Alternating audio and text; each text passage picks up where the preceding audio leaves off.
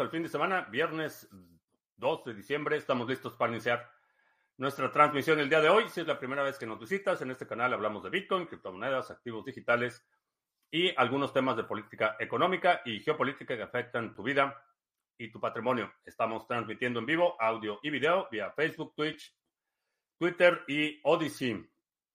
También lunes, martes y miércoles tenemos nuestro live stream de solo audio vía Podbean. Y eh, a partir de esta semana estamos teniendo un pre-show en YouTube.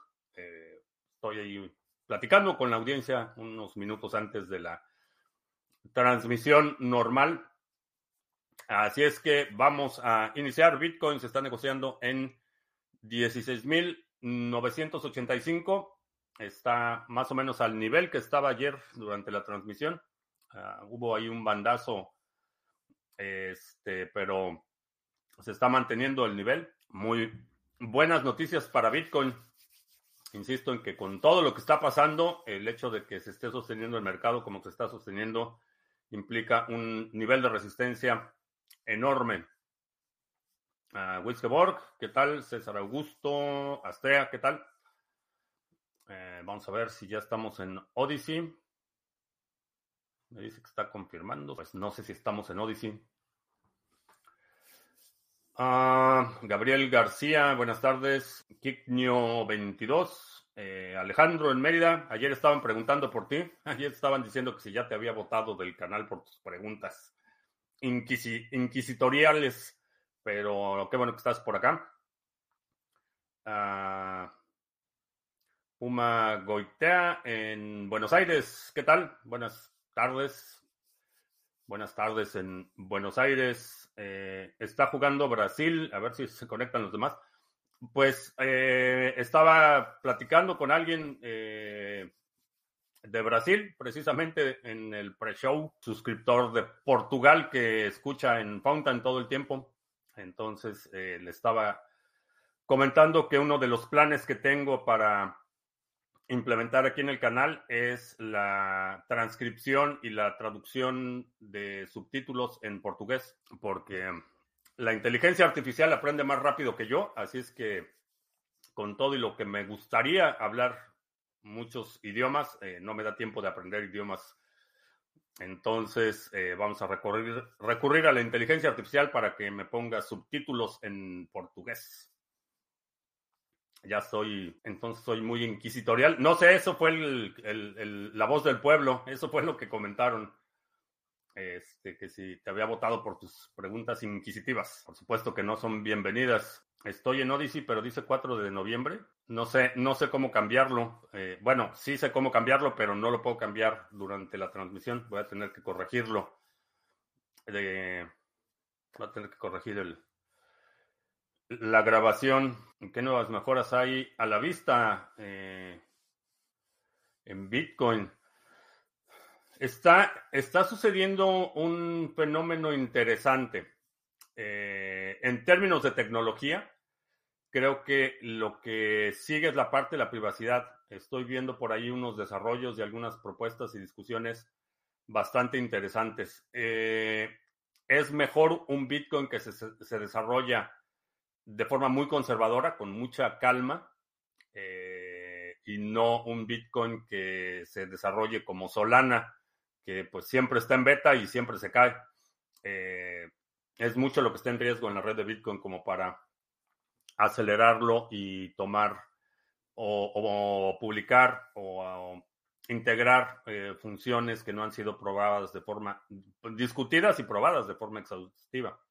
Y creo que ese, ese es otro fenómeno que vamos a ir viendo. Cada vez los ciclos de desarrollo en Bitcoin van a ser más largos. Eh, Segwit, mucha gente no lo sabe, pero Segwit, eh, desde que se publicó el white paper hasta que se implementó en la red, fueron dos años, como dos años y medio, más o menos. Se va a poner la cosa buena en Brasil y no por los brasileños. Ah, no por las brasileñas. Eh, vamos a ver, vamos a ver. Itziar, ¿qué tal? Buenas tardes, gusto que estés por acá, eh, que ya tengo el plan 2024. Eh, no tengo el plan 2023 y bueno, qué bueno que me recuerdas porque este, no este, este no, porque este ya llegó. El próximo sábado, toma, toma nota, apúntalo. El próximo sábado, 10 eh, de diciembre, 11.30 de la mañana, vamos a tener el brindis navideño del canal. Voy a invitar a todos los que han participado en los seminarios eh, a una sesión de Zoom. Ahí les voy a platicar los planes, voy a presentar cómo va a estar la dinámica para el 2023 y va a ser el próximo sábado 10 de diciembre, 11.30 de la mañana, hora del centro. Es una sesión en Zoom. Vas a recibir un correo con las instrucciones para participar. Y la idea es que les platique cuál es el plan y quien quiera participar, ahí mismo ya puede apuntarse. Entonces, pero sí, vamos a tener un, un grupo de trabajo el próximo año. Hay muchas oportunidades. Eh, la verdad es que me gustaría que tuviera más tiempo. Por ejemplo, ayer estuve, ayer estaba comentando lo que he estado investigando con la inteligencia artificial, eh, muchas funciones de automatización, eh, escalación, etcétera, que me va a permitir multiplicar mi el output de mi esfuerzo, primero, y la otra es que hay oportunidades enormes. La verdad es que no me da tiempo, no me da tiempo para, para tanta cosa, pero el 2023, 2024, buckle up, abróchense los cinturones porque va a ser un año bastante bueno para quien tenga los ojos abiertos, para quien esté dispuesto a tomar decisiones, para los que se paralicen, para los que entren en pánico y empiecen a correr como gallinas sin cabeza, va a ser un año desastroso pero va a haber muchísimas oportunidades. En el tema de los covenants de BTC es buena idea. En general no soy muy, no soy muy fan de la idea, para ser honesto. Eh, creo que es una extensión de una transferencia de propiedad condicional que no necesita Bitcoin puede ser útil y, a lo mejor alguien lo usa, pero honestamente no creo que vaya a ser de adopción masiva. Y la otra es que mientras sea una función opcional, eh, puede funcionar. Creo que abre la puerta que haya abusos, haya eh, engaños, haya gente que pretenda que esté enviando Bitcoin y a la mera hora no lo envió o lo, lo bloquee una vez enviada la transmisión. Entonces, eso puede causar problemas, pero mientras sea una función opcional, se puede implementar. En general, no soy muy, honestamente, no soy muy fan de la idea. Si pasas una misma oración por un simulador de hash 256, siempre te tiene que dar el mismo resultado sin que reveles la oración. Siempre, eh, sí, es, es, predecible, repetible y es, eh, debe ser preciso siempre que pones el mismo input, que puede ser una oración, o puede ser una serie de números, o puede ser una fotografía, o puede ser un documento PDF, siempre que tengas ese mismo input, lo pasas por SHA-256, siempre vas a tener el mismo output, es lo que constituye la prueba criptográfica. Según Diminishing Returns, ya en Bitcoin estaríamos en la fase de menor volatilidad. Eh, no, eh, no, todavía va a haber muchos bandazos, todavía va a ser muy volátil. Eh, probablemente en los próximos, particularmente en los próximos cuatro años, cuatro o cinco años, todavía va a ser bastante volátil. Y creo que en diez años aproximadamente es cuando realmente vamos a ver una reducción considerable de la volatilidad. Pero en los próximos por lo menos cinco años no veo que, se reduzca de forma significativa. Se va a reducir por periodos. Eh, va a haber eh, periodos como los hemos visto, cada vez más prolongados, donde el precio se mueve de forma lateral. El nivel, por ejemplo, de los 9000, que se movió lateral en los, en los 9000, en los 18000. Hay niveles en los que puede permanecer eh, mucho tiempo en un rango, una banda relativamente estrecha. Eso lo vamos a seguir viendo, pero los bandazos van a ser considerables. Ah, Sergio en Barcelona, ¿qué tal? Saludos, espero que todos esté bien por allá. Criptomigrante, en el Javier, en Odyssey, todo bien por el directo. Eh, sí, nada más me dicen que la fecha está incorrecta, porque aquí mi pantalla me dice que voy a estar en vivo en 44 minutos. No sé, no veo la pantalla. Ah, vamos a ver si veo el canal. Se supone que si voy al canal y... Ah, sí, Pues dice diciembre 2. Estoy. No entiendo. Bueno, pues si alguien me ve en Odyssey, saludos. Tengo uno de diciembre 2. Sí, no lo. No veo que esté en vivo. Ah, dice que. No, ah, ya no entendí. El de diciembre 2 dice que empezó hace 12 minutos y que hay 5 personas viendo, pero en la pantalla me dice que todavía no empieza. Entonces vamos a mantener la página abierta, pero no veo el chat. Puras, puros problemas, puros problemas. Eso me pasa por no programar la, la transmisión con suficiente anticipación. Mm, qué buena calidad del video, bastante diferencia. Sí, es que ya me, peiné. eh, no, corregí un poco la iluminación. Eh, la computadora es nueva. La cámara es la misma, pero la computadora es nueva.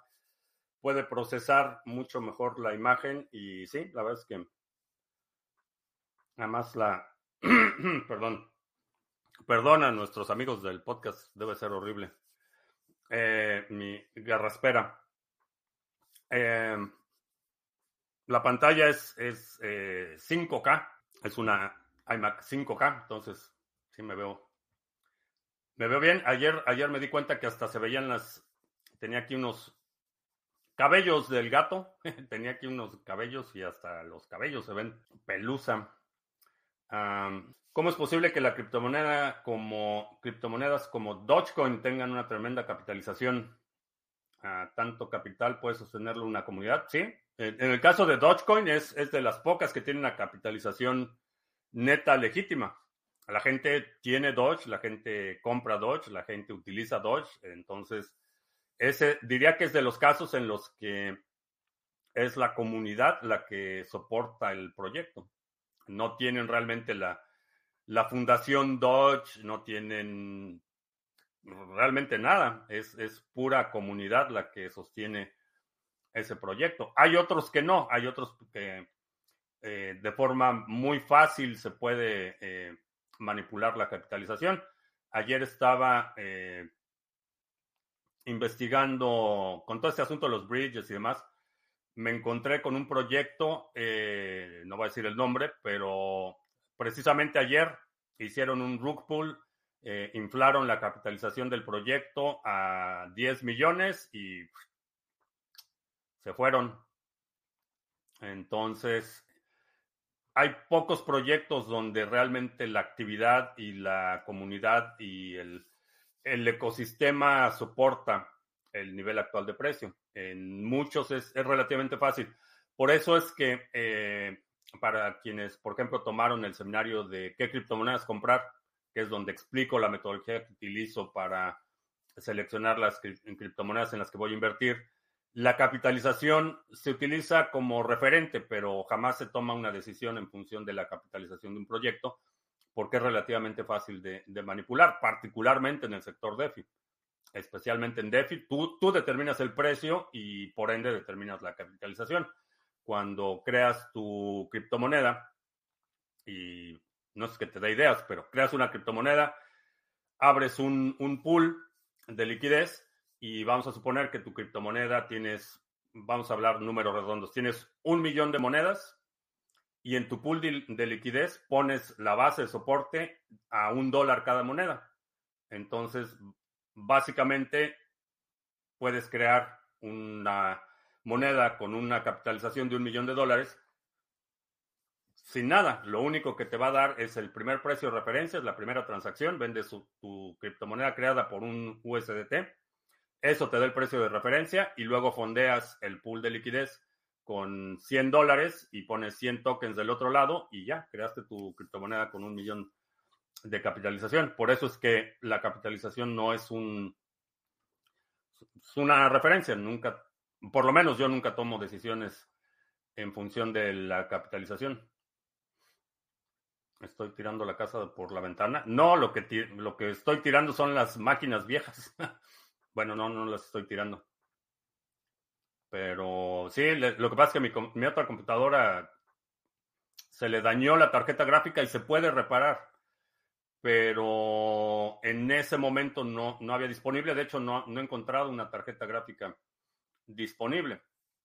y pues no puedo estar sin computadora por semanas y semanas. Entonces, pues ya, con, con todo y lo que, con, a regañadientes ya compré la máquina, tengo la otra que la voy a, la voy a reparar y esa la voy a poner en, en la otra en la otra oficina donde tengo la impresora 3D y mi estación de recarga y todo eso, la computadora viejita, bueno, no viejita porque está bastante buena, se va a ir para, para mi otro centro de trabajo. Bueno, no de trabajo, mi, cueva.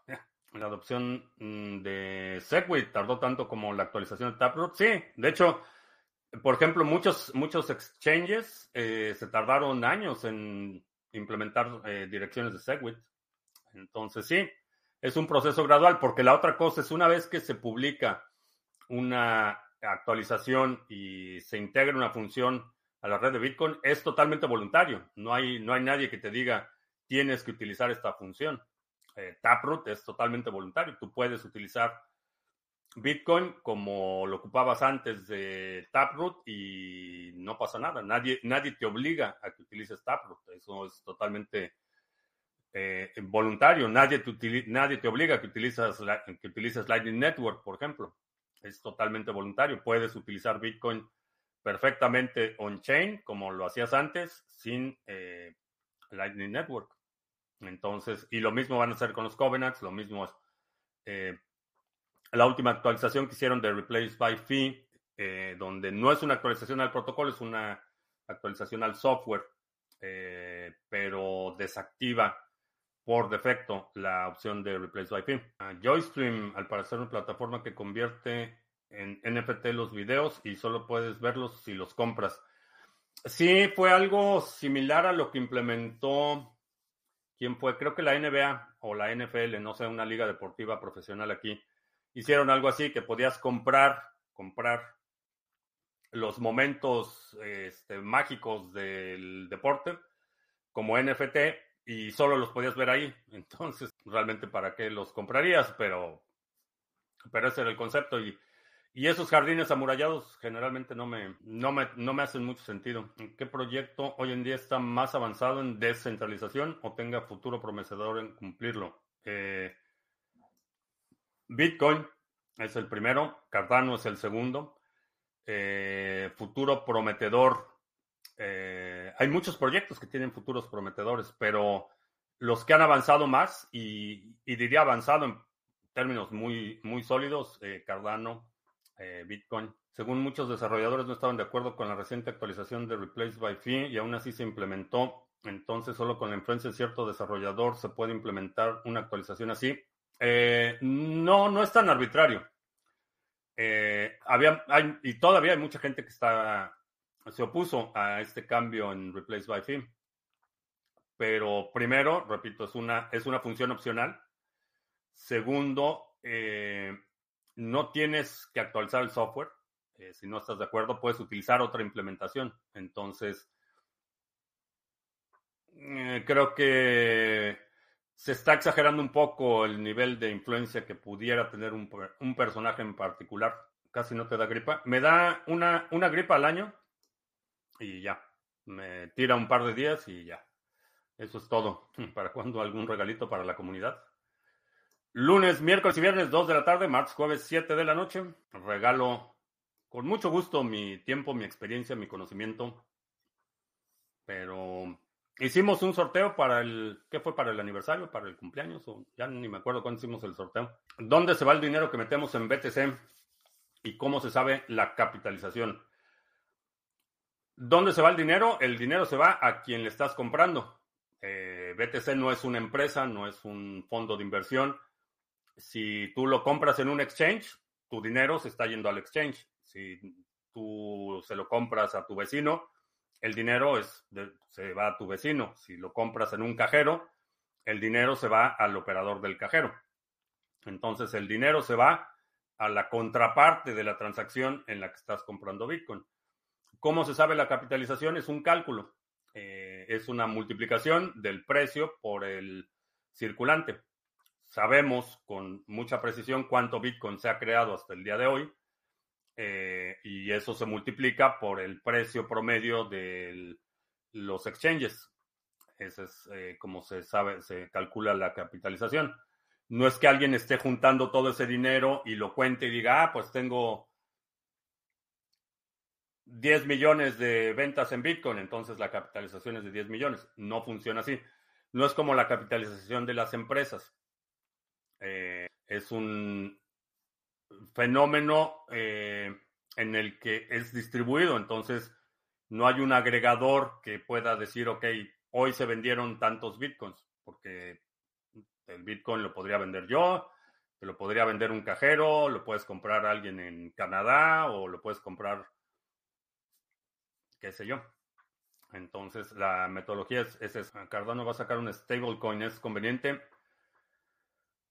No, sé. Eh, no sé si es conveniente. Eh, me da gusto que sea inevitable, que haya gente que pueda lanzar proyectos y no tenga que pedirle permiso a nadie.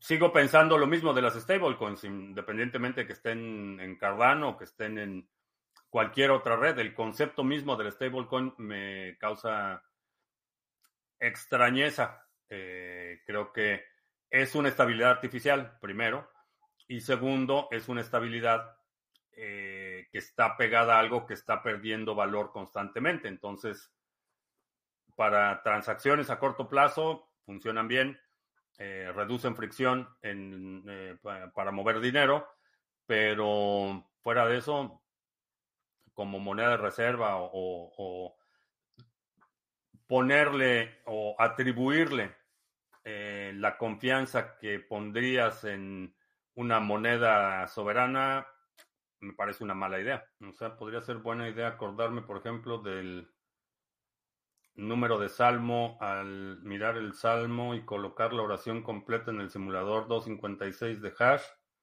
Y como siempre me arrojará el mismo resultado, colocar ese hash como contraseña adicional aparte de las 24 semillas. Eh, la complejidad conduce a errores, pero teóricamente sí lo podrías hacer así. ¿Cómo podría aprender a utilizar medidas básicas de seguridad en mi PC para emplear a nivel de usuario? Eh, la Electronic eh, Frontier Foundation, la EEF, tiene recursos básicos, tiene guías básicas de seguridad. puedes checar, es eef.org. tienen buenos recursos. Si quieres algo más avanzado, eh, tengo el seminario de eh, privacidad, toma el control de tu privacidad, que es, eh, es mucho más intenso. Son, no sé, creo que son nueve horas o algo así de el tema de la privacidad y la seguridad informática. Pero hacia nivel muy básico, Electronic Frontier Foundation. Estoy pensando en una maestría, de acuerdo con lo que has observado, en donde podría haber más campo para un bitcoiner en economía o en psicología? Eh, probablemente economía, que sería un proceso tortuoso si eres un bitcoiner estudiando economía en un entorno académico tradicional, pero eso eh, te daría un, un cierto nivel de autoridad en la materia pero pues es también es mucho preferencia personal. La sesión puede llegar a interesarle a la generalidad de las personas. Ah, sí, cuando llega el momento de la represión y cuando generalmente ya es muy tarde. Eh, cuando como los ciudadanos chinos en este momento tienes que comunicarte sin que tus comunicaciones puedan ser intervenidas. Desafortunadamente sí, pero tarde caso conocido es que Moon necesita replace by fee para su modelo de submarine swaps entre Lightning y on-chain. Eh. Testigo segregado no atenta contra la filosofía de Bitcoin al no registrar toda la transacción desde el inicio y solo incluirla en el bloque hasta el final. Eso no es lo que hace Segregated Witness. Testigo segregado, lo que se refiere es el testigo de la firma. Es, eso es lo que no guarda en la transacción, pero no, no, no impacta el orden de la transacción. Eh, lo único que hace una transacción en Segwit es que se modifica el encabezado, el header de la transacción y no incluyes el testigo de la firma. Eso es lo que significa. Entonces, al reacomodar la transacción, la transacción es más compacta, pero, pero no es que se incluya hasta el final. Eh, no es, eso no es, no es Segwit. Javito dice estafador, no sé quién le habla. Eh, seminario de 3 de, Smart Contracts. No hemos hecho el seminario 3 de Smart Contracts. Eh, hubo ahí, tuve que hacer una pausa forzosa, pero lo vamos a retomar. Me interesa mucho desarrollar ese talento. El dinero que tienes actualmente trabajando lo tienes todo en cripto. Otras alternativas que recomendar. Eh, no, bueno, tengo, tengo otras actividades que no son necesariamente en cripto por su naturaleza y por su operación, pero todo lo que puedo está en cripto. Pero digo, hay muchos activos que no, no están en cripto. ¿Cuál fue la opción de salida digna que le dieron a Putin al comienzo del conflicto? Ninguna, ese es, ese es parte del problema. Y eso es, eh, si checas las transmisiones en esas fechas, eso es lo que comentaba, que no le estaban dando una salida digna. Y ese era un, problema. Usar eh, la palette de Atomic Swap para hacer un hodl hodl. Buena idea. El seminario de Smart Contracts es para programadores solamente. Los primeros dos módulos no, eh, son más generales, pero a partir del tercero sí, ya entramos directamente a programar. El objetivo es desarrollar programadores. El portafolio mini, no sé, se me ha, se me ha olvidado checar el portafolio mini. Bitcoin en frío no puede estar trabajando. Eh, no, lo que tengas en reservas, no. Eso no trabaja. Estudios ah, para iniciarse en temas como programación no es recomendable ingeniería, sino tomar certificaciones. Eh, si lo que quieres es eh, una carrera en, el ramo de la informática, en este momento no estudiaría en una universidad escolarizada normal, eh, por varias razones. Primero, porque son un desastre. Eh, han desvirtuado mucho el, objetivo de la universalidad de la educación. Y la otra cuestión es que hay una vía mucho más rápida, que son las certificaciones directas. La mayoría, el, sector se ha desarrollado al punto en el que eh, tu ámbito de trabajo se va a reducir a utilizar eh, un sistema en particular.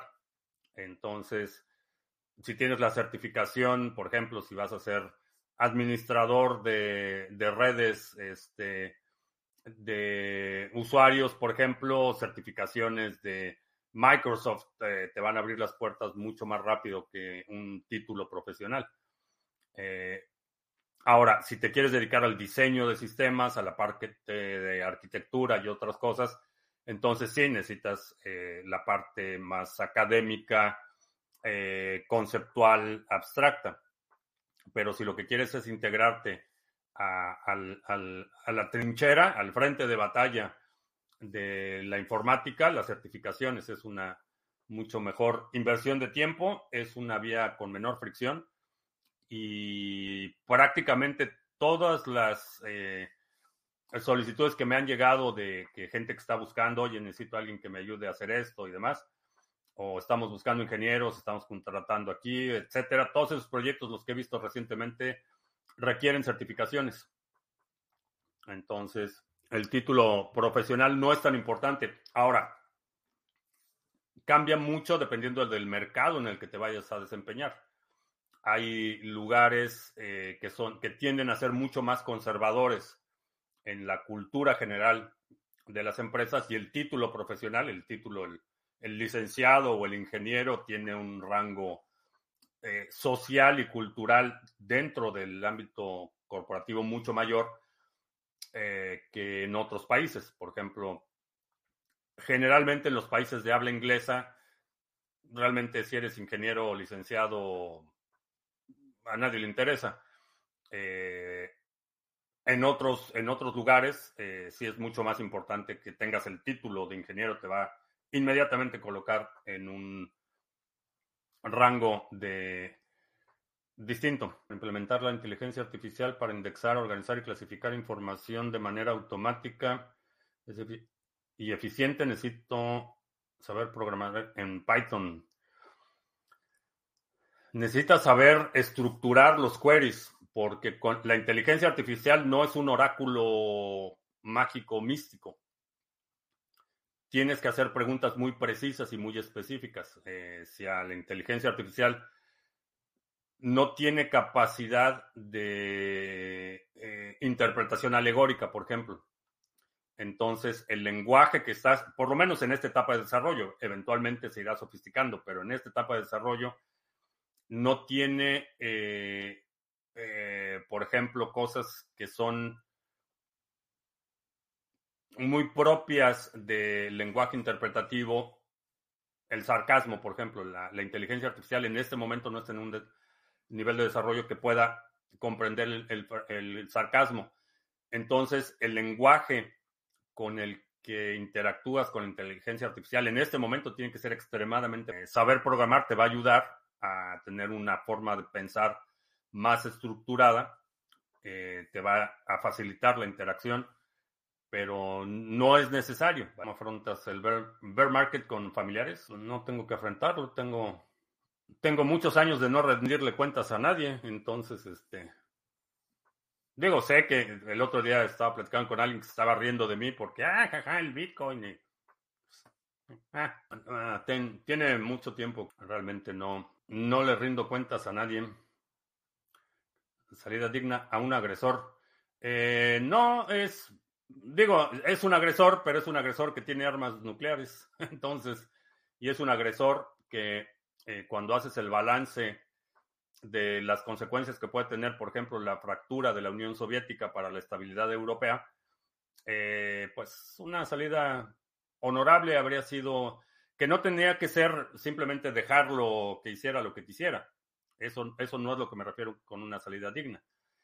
Darle una victoria, eso era lo que necesitaban. Darle, hacer una concesión hacer algo, eh, espectáculo político, estamos hablando de geopolítica, un espectáculo político que hiciera a Putin ver como héroe salvador del mundo eslávico y ya, eso era lo que necesitaba, una, salida digna.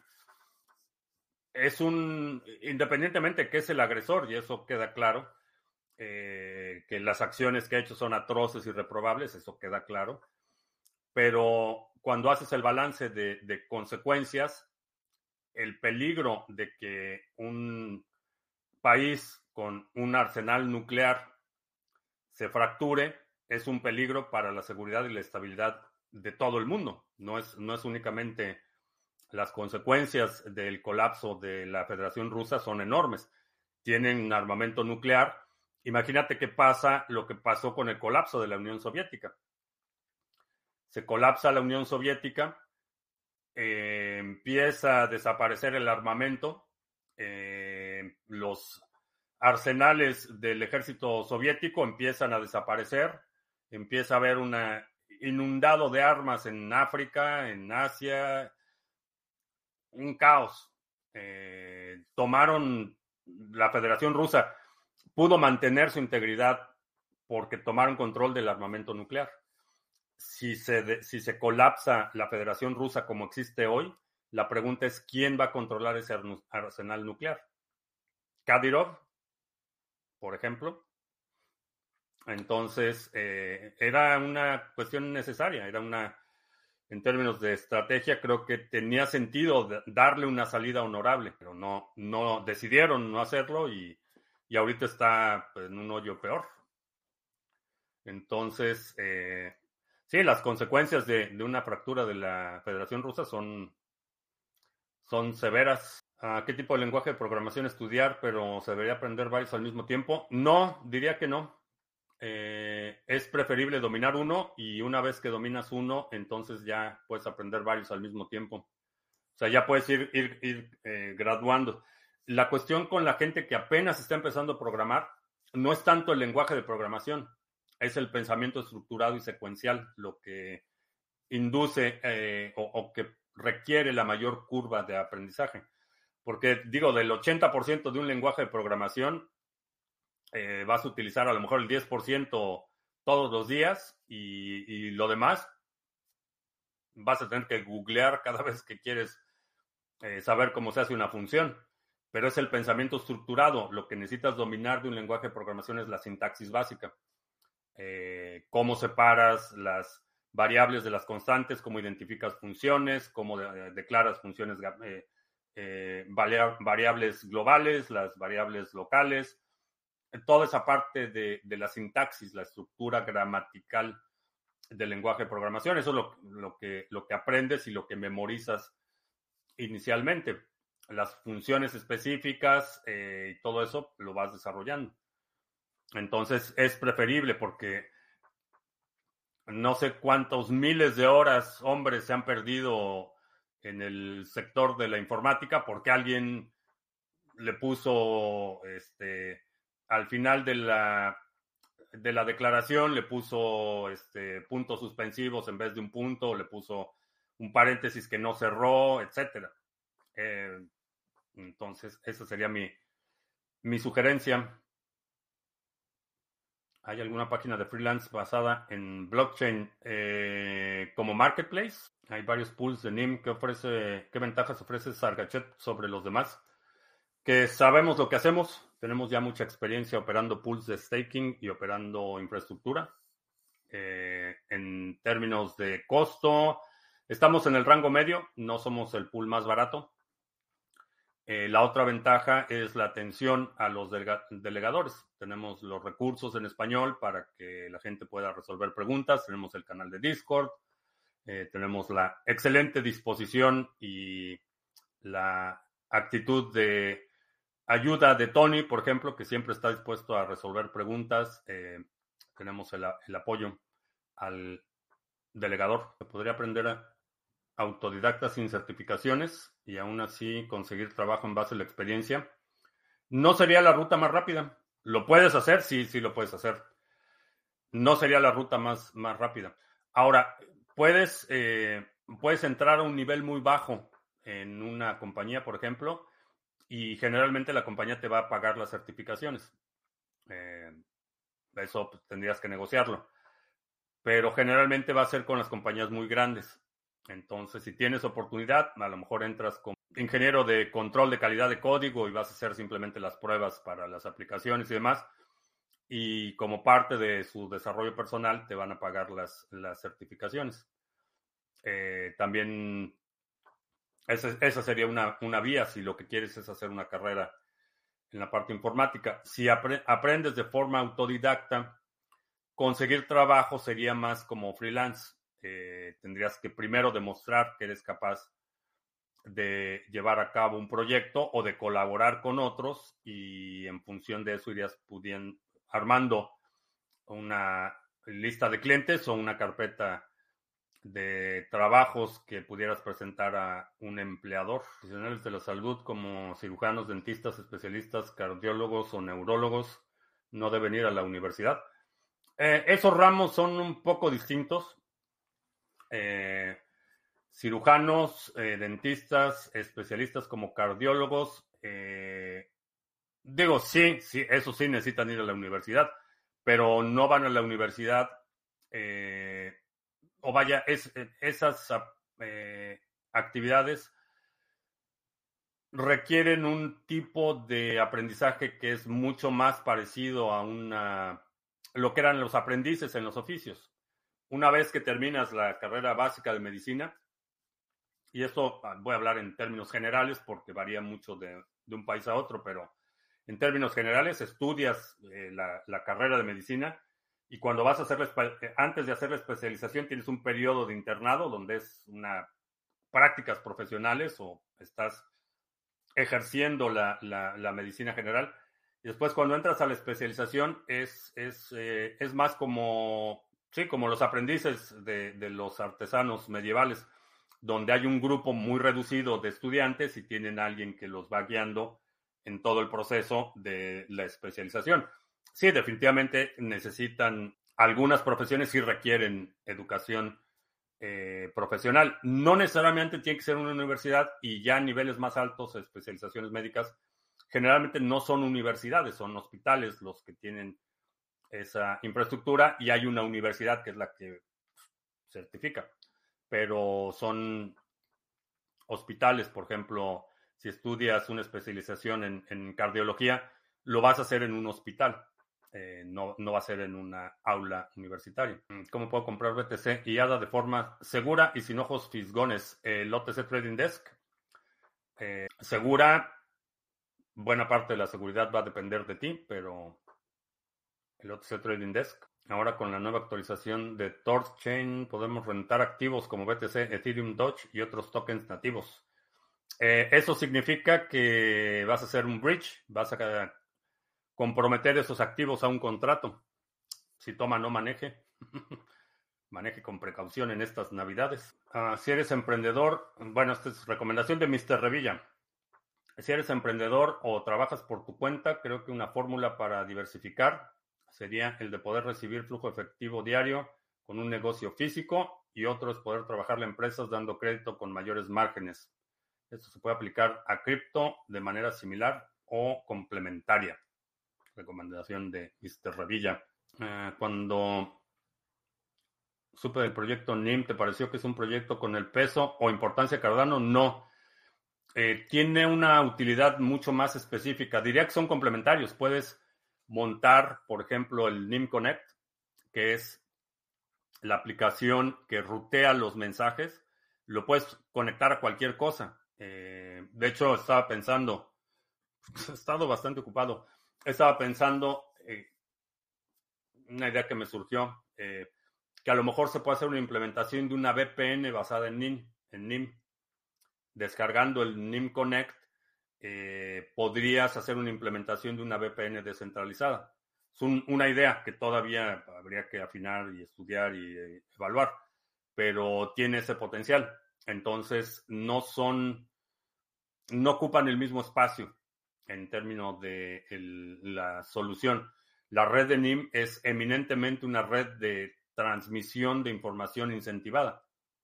Eh, Cardano es, un, un, animal enteramente distinto. La situación en la OTAN tendría que intervenir mientras se fractura. No sería, una, no sería responsabilidad de la OTAN. La OTAN es una alianza multilateral para defensa de los Estados miembros.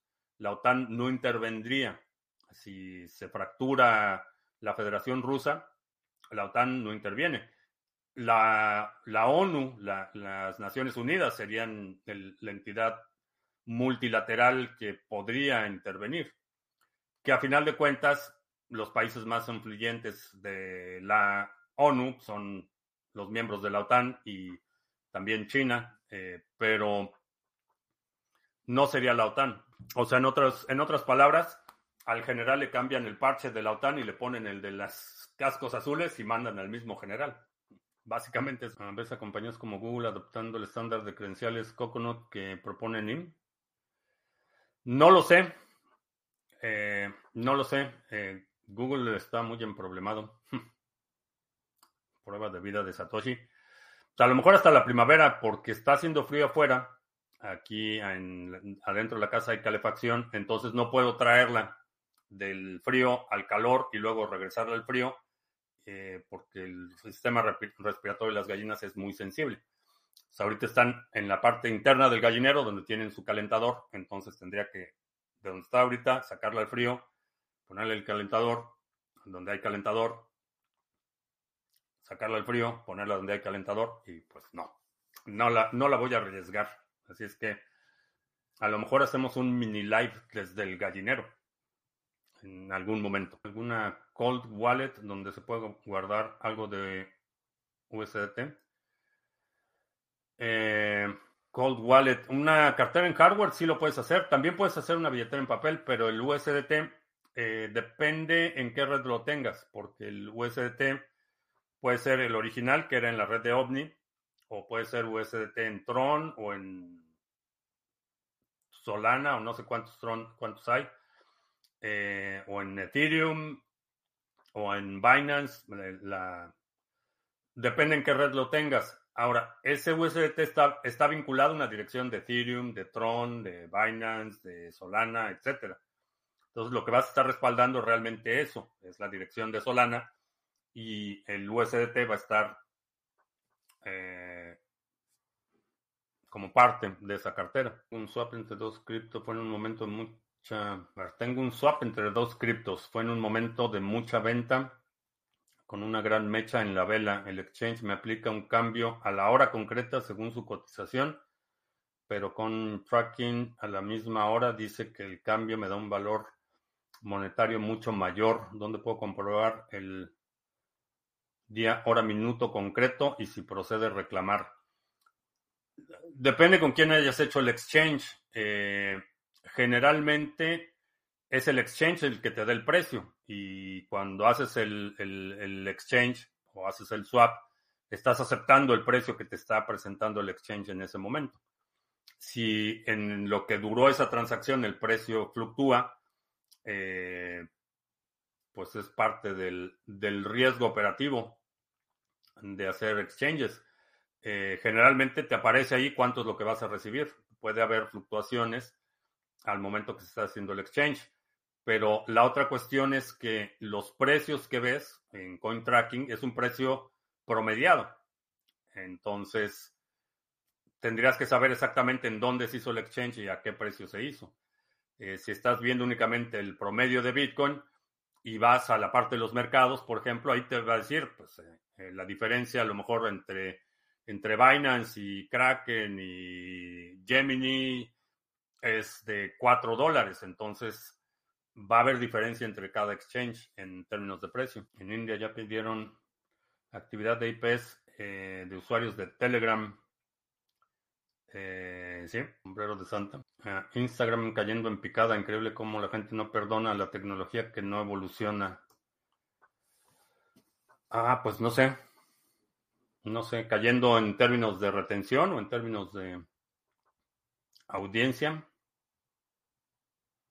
Que que Brasil va a adoptar Bitcoin. No, eh, lo, que, lo que hizo el Parlamento fue reconocer las criptomonedas como valor, como instrumentos de valor, nada más. No es que vaya a ser moneda de curso legal y no es únicamente Bitcoin, es una ley general de activos digitales. Utilizas AMM, puede haber oscilaciones muy bestias. Sí.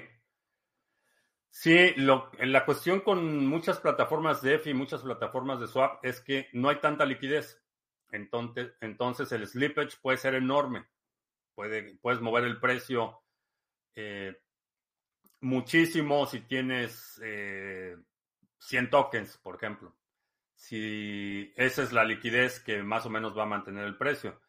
Pero tienes muchas órdenes de, muy, de cantidades muy pequeñas, entonces si quieres comprar una cantidad mayor, eh, puedes mover el precio muchísimo. Muchísimo más. Eh, por ejemplo, eh, cuando estaba haciendo el, análisis financiero para NIMSwap, lo que estaba viendo es que, por ejemplo, en, Uniswap, de repente el precio se disparaba a 22 centavos de dólar, cuando en todos los demás lugares estaba en 19.97, por ejemplo. Entonces, una diferencia de 3 centavos de dólar enorme. Entonces, eh, sí, es, una cuestión de liquidez. Oye, tiene pocas posibilidades de repetir su mandato. No lo sé. Eh, no, primero no sé si llegue a la campaña, porque pues, está ya bastante avanzado en edad y la actividad de campaña es extremadamente intensa, entonces honestamente no lo sé. Eh, por otro lado, ya está empezando a caer eh, estrategas del Partido Republicano, ya están empezando a caer en la cuenta que resultó más efectivo de lo que habían anticipado. Entonces, eh, con eso y con todo lo emproblemado que está el agente naranja, y es posible. No, no veo un escenario en el que terminara un, un segundo periodo, y eso tendría que ser una discusión crítica eh, de la nominación para vicepresidente. No creo que si que vuelva a correr con el actual vicepresidente, que es inusual, pero no creo que vuelva a correr con el actual vicepresidente. Eh, pero es posible.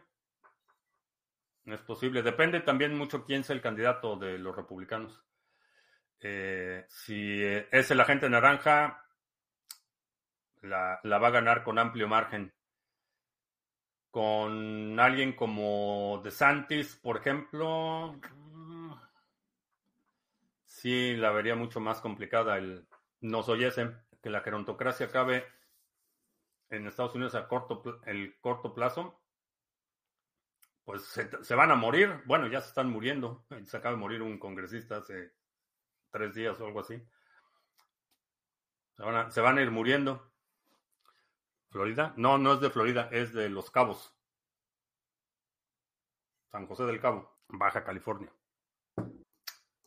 Ah, pues a ver, no sé por qué me escondió el chat, cómo ver el mundial en IPTV, no tengo idea. Tengo colección de tazas, sí. Y los anuncios, se me olvidaron los anuncios y ya es súper tarde. El anuncio más importante, toma nota, saca tu agenda. Sábado 10, 11.30 de la mañana, hora del centro, vamos a tener la sesión navideña con todos los participantes de los seminarios Vas a recibir la invitación vía correo electrónico para que me acompañes. En esa sesión vamos a celebrar el fin de año, celebrar la Navidad, este, hacer nuestro brindis y también voy a platicar los planes para el grupo de trabajo La Estrategia 2023 que va a estar. Abróchense los cinturones porque despegamos. Así es que si has participado en cualquiera de los seminarios vas a recibir la invitación para que me acompañes en ese brindis navideño el 10 y si podemos aclimatar a Satoshi, eh, tendremos a Satoshi y seguramente la dueña de mis quincenas por lo menos va a estar de pasada eh, para el brindis. Cointiply para ganar unos satoshitos. La mejor forma que conozco para ganar unos satoshitos es que escuches el podcast de Criptomonedas TV en la aplicación de Fountain FM. Esa es la mejor forma que conozco. No te cuesta más que tu atención. No incurres en ningún riesgo. No tienes que darle tu Bitcoin a nadie. Eh, simplemente escuchas el podcast de Criptomonedas TV en Fountain FM y ganas un, buen sitio en Madrid para recibir certificaciones. Eh, no, pero seguramente aquí alguien en la comunidad te podrá ir orientando. Eh, tiene muchos años que no vivo en Madrid. Viví en Madrid en el 90, 95, sí, en el 95. Cuando, cuando todavía teníamos la peseta y éramos felices y no lo sabíamos. Bueno, pues te recuerdo que estamos en vivo lunes, miércoles y viernes, 2 de la tarde, martes, jueves, 7 de la noche. Si no te has suscrito al canal, suscríbete, dale like, share, todo eso. Eh, los domingos publicamos nuestro eh, resumen semanal. Si hay algún segmento de la transmisión de hoy que quieras sugerir para nuestro próximo resumen semanal, deja un comentario, con la marca de tiempo para considerarlo. Y creo que ya. Por mi parte es todo. Gracias. Y hasta la próxima.